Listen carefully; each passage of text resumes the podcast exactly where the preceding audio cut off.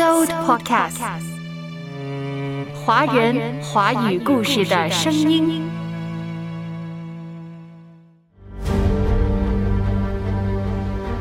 我不仅在夏天就为寒冬做准备，也学会了要在冻僵的时候勾画春天。英国作家安德鲁·所罗门《正午之魔》，抑郁是你我共有的秘密。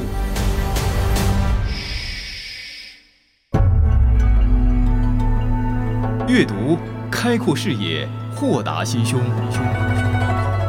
阅读寻到来处，明白归途。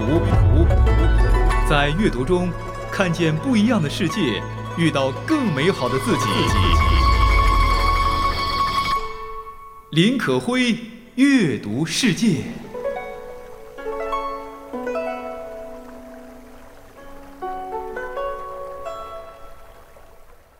嘿，听众家人你好，我是可辉，这里是阅读世界。今天我们继续走进安德鲁·所罗门的书《正午之魔》。生命充满了悲苦，我们无论做什么，终都难逃一死。我们每个人都孤独地困在一具自主的身体中，时间流逝，过往之事皆不再来。说起在这世上的无助、痛苦，就是对他的最初体验，而且从不离我们而去。我们因被迫离开舒服的子宫而愤怒，一旦愤怒褪去，苦恼便随之而来。即便是那些有信仰、相信来世一切将不同的人，也难逃经历苦痛。比如耶稣基督自己便是悲苦之子。当我们身处在抑郁当中，当下发生在你身上的事都变成可怕而痛苦的，黑暗、不确定、失去控制，陷入重性抑郁时，你怎么也够不到伸向你的援手。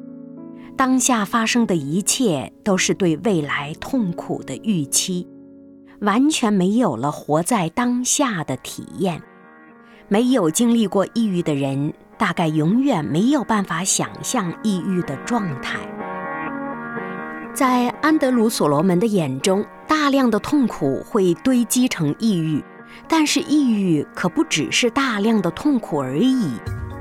抑郁若与情境相称，便是悲痛；悲痛若超出了情境应有的程度，则是抑郁。怎么分辨呢？书中举了这样一个例子。说有人去问隐修沙漠的修士圣安东尼，该怎么分辨到来的是谦恭低调的天使，还是善于伪装的魔鬼呢？圣安东尼说，两者离开你时感受是不同的。天使离开你时，你会因他的出现而感到更有力量；而魔鬼离开你时，你只感到了进步。这样一个比喻，或者是这样一个例子，也可以用来区分抑郁和痛苦。悲痛就是谦恭的天使，当他离去时，你可能会感觉到思绪变得清晰强健了，甚至经历了痛苦之后，你会变得更有深度。而抑郁则是一个恶魔，当他离开你之后，你就只剩下了黑暗和心惊胆战。在作者心中，抑郁可以被粗略地分为小的轻性抑郁和大的重性抑郁。很多人可能终生没有经历过重性的抑郁，但是轻性的抑郁却几乎在每个人的身上都有所体现。轻性抑郁是一种渐进发生的抑郁，有时是永久性的，有时是间断性的，就像铁锈侵蚀钢铁那样。它的危害是很强大的，它是由太微小的原因引起的太大的悲痛，是接管挤走所有其他情感的痛苦。这样的抑郁虽然是轻性的，但是当它驻留在身体和精神境界里，它占据了眼睑和肌肉，它会让你双目失神、脊椎弯曲，也会伤害到你的心肺。令不随意肌产生不必要的紧张，身体的疼痛会发展成为长期的慢性疾病。同样，轻性抑郁的痛苦并不在于它此刻是多么的难受，让人难以承受的是，在回顾过去和展望未来的众多时刻，你都会看到它的存在。轻性抑郁在其出现时，看不到任何缓和的可能。因为它似乎是理所当然的。在作者眼中，抑郁一开始是寡淡无味的，它给你的每一天都蒙上了沉闷的灰雾，减弱了你的日常活动，直到有一天你需要为他们投入大量努力，这些活动原本清晰的形态就变得模糊起来，而你呢，只剩下了疲惫、厌倦、自我沉溺。但是你觉得通过自己的努力似乎可以撑过这一切，但是过程当中你不可能快乐，你的情绪是低沉的，即便你可以撑过去。没有人能够确定到底是哪个点的崩塌标志着抑郁到来，尤其是重性抑郁的到来。但是只要你陷入了重性抑郁这种境地，你一定知道自己严重抑郁了。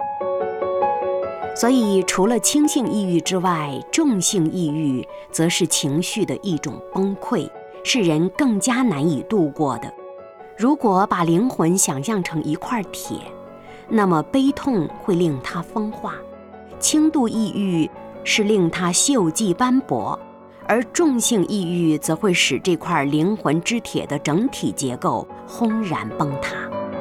无论你经历的是情绪的渐进累积，还是突然的触发，一旦进入了抑郁中，你就能感受到自己进入了一番全然不同的田地。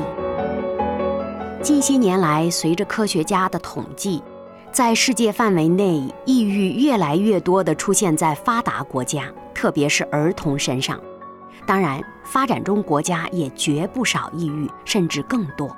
在年轻一代中，第一次抑郁发作的平均年龄是二十六岁左右，比上一代早了十年。而双向障碍、躁郁症发病甚至更早，情况更严重。甚至有医学家证明，抑郁仅仅次于心脏病，被抑郁夺去的年份超过了战争、癌症、艾滋病夺去的总和。抑郁也许是世界的头号杀手。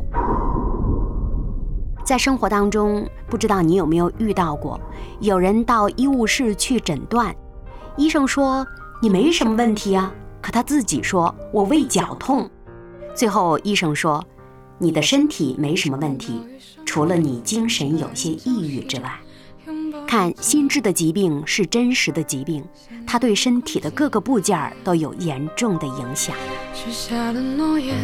兑现的谎言，伤口盖一盖。定义的世界，超越的时间，动摇还在。我挂上了船帆，他们在篝火边围观。闭上眼，下潜最痛快。林可辉，阅读世界。心灵的痛苦和生理的、社会的痛苦是同样真实的。当可辉翻开安德鲁·所罗门的这本书《正午之魔：抑郁是你我共有的秘密》，便对我们共同拥有过的、经历过的精神层次里的抑郁有了更多的认识。今天节目当中，我们继续走进这本书，继续认识我们共有的秘密。可能不是秘密，我们共有，但没有发现它。但事实上，它早已侵入了我们的精神、我们的身体的正午之魔——抑郁。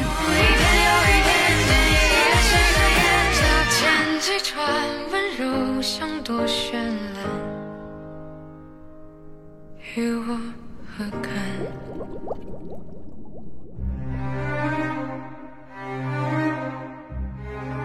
可以说，抑郁是存在于时间之中的，活着就会遭遇到抑郁。安德鲁·所罗门说，他多年患有抑郁，并且他同时又是一个心理学博士，在这本书当中，他既讲自己的抑郁故事，也讲了许多他人的不分年龄、性别、地位、文化出身的人的抑郁的经历。事实上，翻开这本书，抑郁就在你我的周围，写的是他人的故事，也是写的你我的故事。只要活着，我们都会遭遇到抑郁。书中说，抑郁在我身上生长时，它就像藤蔓征服了老橡树。这个东西整个的缠裹上来，它吸走了我生命的活力。它无比丑陋，但是它比我鲜活。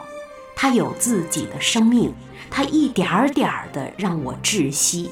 它排挤掉了我的生命。当抑郁侵袭而来，我们最先失去的是快乐。你无法从任何事物中获得愉悦感，很快其他情绪也会被遗忘。比如你所熟知的悲伤，当抑郁的时候，你连悲伤都忘了。还有幽默感，再有对爱的信念、去爱的能力。当抑郁来袭，这些能力都会逐渐消失。你的心智被反复的过滤，直到你自己都觉得自己愚不可言。如果你的头发本就不多，这时候会更加稀疏；如果你的皮肤常常不好，抑郁的时候，皮肤会更差，你甚至自己都能闻到身上有一股发酸的味道。你失去了信任任何人的能力，失去了被感动的能力，失去了悲痛的能力。最终，你干脆在自己的人生中缺席。也许是在场的某些东西夺取了缺席者本来的位置，也许是因为某些模糊暗淡的东西缺席了。才让另一些东西显现出来了。不管是哪种情况，抑郁中的你，都迷失了一部分的自己，陷入了被某些异物掌控的境地里。书中，安德鲁·所罗门有一段在描写他得了重度抑郁的最糟糕的阶段的状况。书中写道：“在我重度抑郁最糟糕的时候，我知道有些情绪并不属于我自己。”而属于抑郁，正如橡树顶端枝条上的叶子，其实属于藤蔓。当我试图仔细想清楚这一点时，却感到心受到了禁闭，无一处可以伸展。我知道日出日落仍如寻常，却难能够沐浴到一丝阳光。我被一种远比我强大的力量压迫着，令我不断的沦陷。起初我动不了脚踝，接着我无法控制膝盖，再然后我的腰也绷紧，甚至扭伤，继而是我的肩膀也酸痛，缴械投降。最后我竟只能像一个胎儿一般的蜷缩着，被这抑郁耗尽压垮，而他甚至都不需要占有我。他的藤蔓威胁着要粉碎我的心智、勇气和胃口。碾断我的骨骼，铺干我的身体，他就这样拿我大快朵颐，直到再无残躯将他喂养。我虚弱到了无法让自己停止呼吸。是的，我连停止呼吸的力气都没有了。他吸尽了我所有的能量，我只觉得我永远都没有办法根除抑郁的藤蔓。于是我全部的想法只是。既然这样，就让我死吧。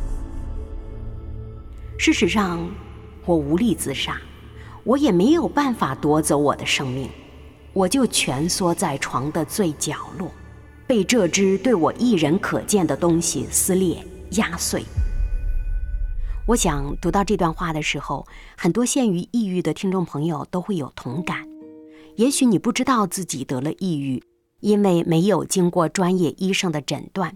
但是这种感受却非常的熟悉，就像这两期节目当中我们说到的，四月份那几位相约赴死的年轻人，还有四月二十四日严重抑郁的一位男护士等等，他们都体会到了抑郁让他们无法呼吸，想要杀死自我。Hello, darkness, my old friend. I've come to talk with you again. Because a vision softly creeping left its seeds while I was sleeping, and the vision that was planted in my brain still remains within the sound of silence. 每一个想要放弃自我的念头的背后， 都有一份自己无法挣脱的抑郁。当可辉翻开安德鲁·所罗门的这本书《正午之魔：抑郁是你我共有的秘密》，感觉相见恨晚，很想把这本书推荐给所有朋友。让我们先来认识抑郁，认识自己，才能够摆脱它。林可辉，阅读世界。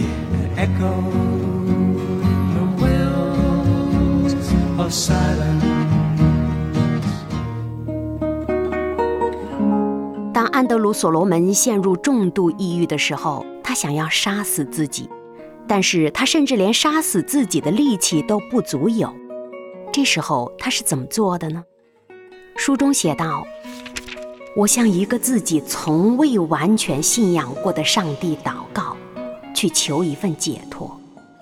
我甘愿以最痛苦的方式死去，然而我浑浑噩噩，如行尸走肉。”连自杀的念头都无从成形，活着的每一秒都是折磨，因为抑郁这个东西，它吸干了我所有的体液，我甚至无法哭泣，我的嘴唇也干裂了。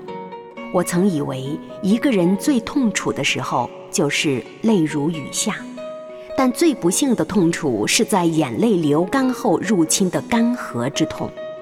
它堵塞了你一度用来丈量世界的所有空间，或者是世界用来丈量你的空间。这就是重性抑郁的样子。Whispered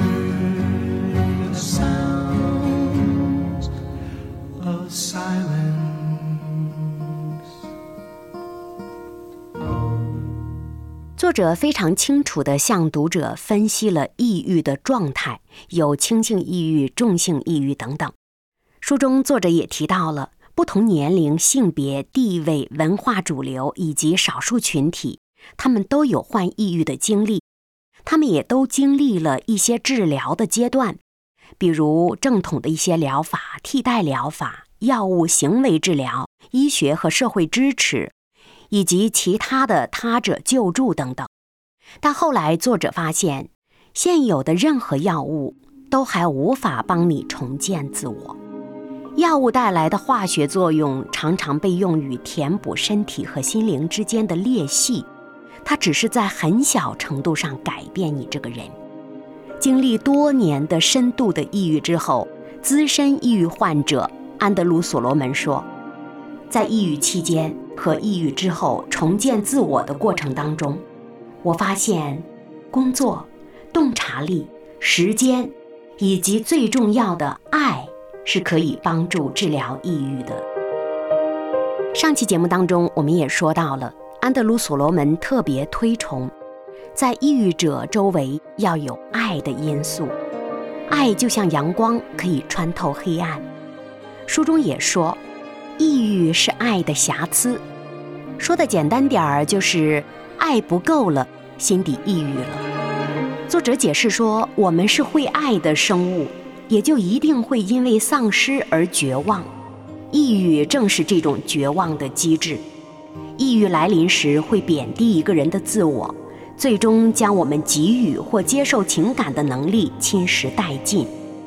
我们内在的寂寞也显现出来，不仅摧毁我们和他人的连接，也摧毁了我们平静独处的能力。这时候，如果他的周围有足够的爱，便可以给心智来一个缓冲，可以呵护心智，让它免受自身的伤害。也就是说，抑郁者如果遇到了爱的滋润，他至少不会再想着自杀和放弃自我了。在精神状态良好的时候，有的人爱自己，有人爱他人，有人爱工作，有人爱上帝。这种爱的激情都会提供至关重要的使命感。这正是抑郁的反面。可以说，安德鲁·所罗门非常清晰地解释了抑郁的反面，不是其他药物所建设出来的另一个新我。抑郁的反面就是爱带来的激情和活力。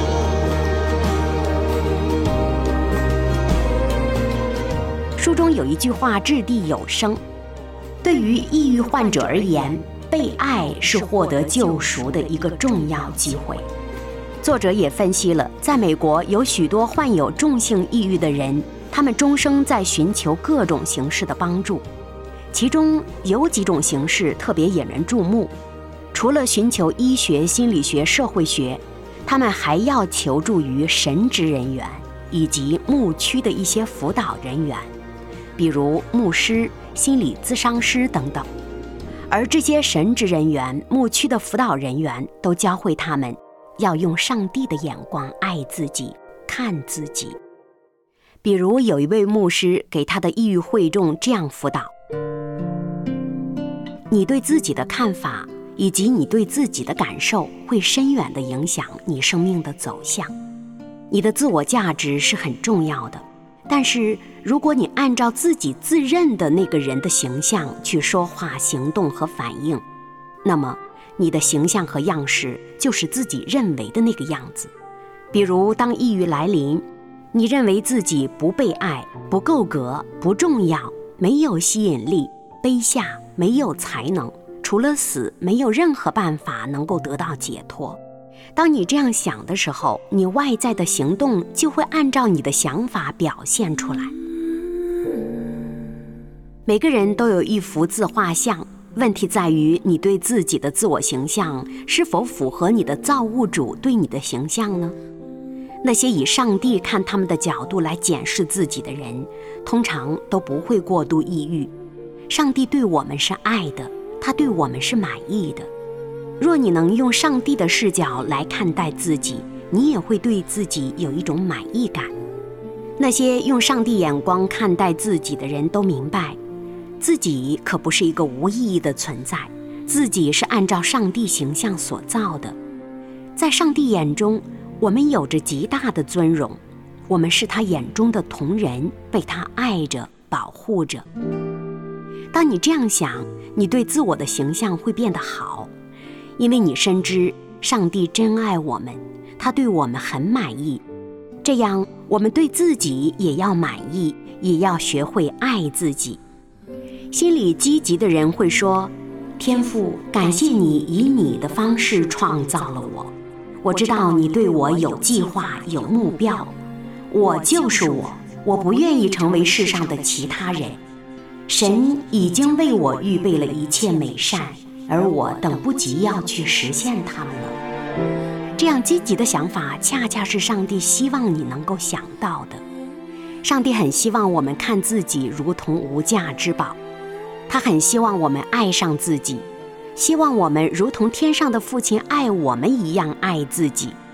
其实，上帝也深知道我们每个人都不完美，我们会犯错，我们软弱。甚至很多时候无能，但是好消息就是，无论怎样糟糕的我们，上帝都爱我们。起初，上帝按照他的形象创造了你我，并且持续地塑造我们，使我们和他的性格一致，使我们更像他。这就是为什么我们无论好坏都要学会爱自己，因为我们自己可不是自己的主人，我们的主人。是造我们的上帝。当然，这不是鼓励我们要学会自恋、自以为是、自我中心，而是在告诉我们，因为天上的父亲爱我们，我们也要学会自尊、自重和自爱。上帝对我们的爱，单单基于我们的本质，不是因为我们做了什么，这就是恩典。我们也是你的创造。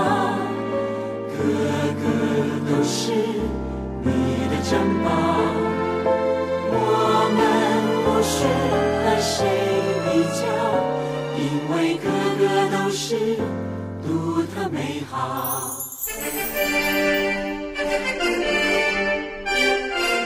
在圣经当中，有一位基甸，他也是一个软弱的人。可是有一天，上帝派了一个天使去对基甸说：“大能的勇士啊！”耶和华与你同在。当时基甸很怀疑，我这么没有信心，这么软弱，我有能力去完成上帝给我的使命吗？我怎么可能是大能的勇士呢？当天使来到基甸面前，笃定地告诉他：“耶和华与你同在，上帝要让你拯救以色列人脱离邪恶、不幸和占领他们家园的人之手。”基甸的本性展露出来了，是软弱的。但因为上帝的坚固，他变成了坚定的勇士。基甸本身是一个软弱者，但是上帝看他为刚强。基甸觉得自己不够格，但上帝觉得他能胜任。基甸缺乏安全感，但上帝觉得他可以成为一个壮胆有信心之人。后来，基甸按照上帝对他的鼓励，他做到了，他真的带领百姓打了胜仗。赢得了最后的胜利。同样的，我们很多时候就是上帝眼中的积淀。如果我的存在只想划过夜空的流星，为什么我总梦想永恒？如果我的出现只是一巧合，为什么？我渴望被爱。也许我们自己觉得自己太软弱、无能、害怕、不被重视，连渣子都不如。但是上帝却看我们是个得胜者。关键问题是不靠自己，乃是靠他。所以，当我们遭遇抑郁的时候，不妨仰起头来，像安德鲁·所罗门一样，向天父寻求力量和智慧。我们可以向天父祷告，猜的天父，让我摆脱负面的思想，学会用你的眼光来看自己，学会爱自己。也就是因为有了这份寻求帮助的积极的心理，安德鲁·所罗门长期接受抗抑郁的治疗，在无微不至的关怀下，他也能够重新去爱自己和爱周围了。这本书中有一句话非常的激动人心，他说：“我学会了要在冻僵的时候勾画春天，我学会了在状态最差的时候想象好的感受，而这用昂贵的代价换来的技能，就像正午的日光，可以穿透恶魔般的黑暗。”如果你的存在像划过夜空的流星。我不会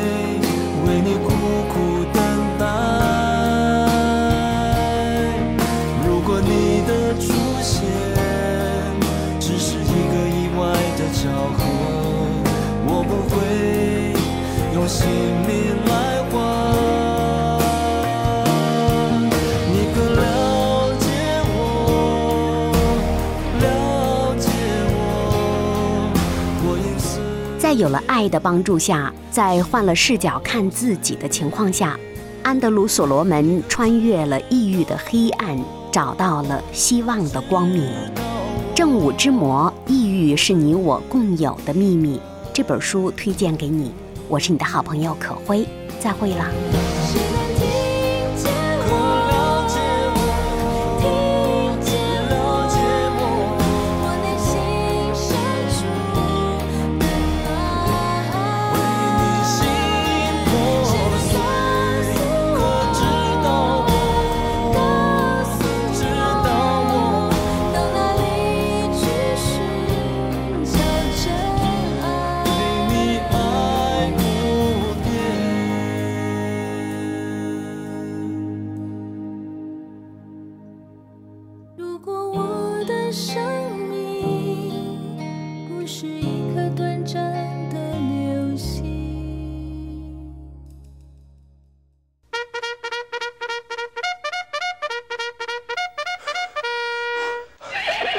So Podcast，Soul Podcast，华人华语故事的声音。